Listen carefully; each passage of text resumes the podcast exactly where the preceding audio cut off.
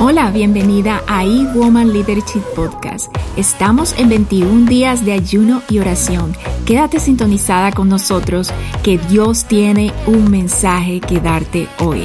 A continuación, una de nuestras extraordinarias líderes de este ministerio.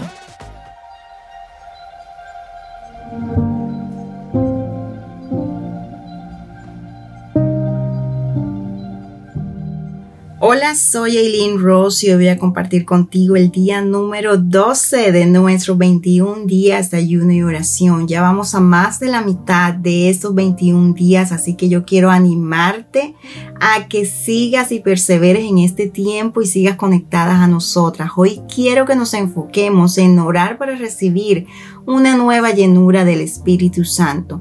Y voy a empezar leyendo Marcos 2.22, la parte B que dice, y nadie echa vino nuevo en odres viejos. De otra manera, el vino nuevo rompe los odres y el vino se derrama y los odres se pierden.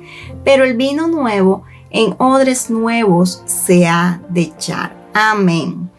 Para muchos creyentes parece que se produce una gran desconexión entre el corazón y la mente y no debe ser así porque un derramamiento fresco del Espíritu de Dios está muy relacionado con ser conscientes que Él mora en nosotros. El Evangelio de Juan establece claramente el envío del Espíritu Santo, el consolador, para encontrarse no solo con nosotros, sino para morar, lo que significa vivir su vida en nosotros. Debemos ser conscientes de su presencia más que de nuestro pecado me he dado cuenta que la lucha de no sentir la llenura del Espíritu Santo es porque todo el tiempo pensamos en lo descalificadas que estamos para sentirlo, porque no le damos la talla en los diferentes aspectos según nosotras. A veces creemos que no somos buenas hijas, madres o esposas, que no somos buenas amigas, que no leemos la Biblia lo suficiente o que no oramos lo suficiente. Y así sigue la lista de lo que no hacemos para Él. Déjame decirte algo, eso es nada más que condenación y los dardos del enemigo en nuestra mente, que son mucho más que el reconocer que tenemos el Espíritu Santo si hemos decidido seguir a Jesús.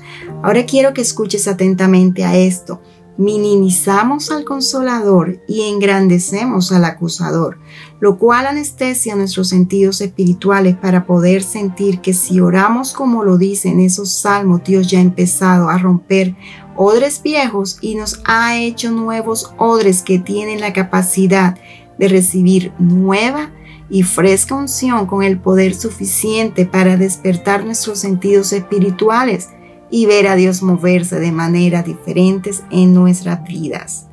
Los odres nuevos de los que se habla en Marcos pueden referirse a un nuevo gobierno de nuestras vidas, cuando la nueva mentalidad espiritual es la conciencia de la promesa de Cristo, es fijo un nuevo derramamiento. El vino nuevo seguirá.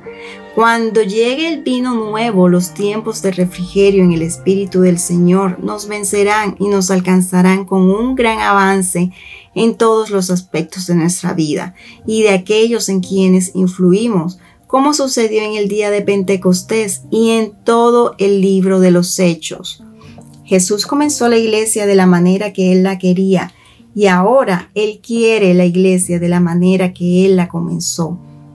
Él nos quiere, sí, nos quiere a ti y a mí saturados de su unción fresca, de su extraordinario poder.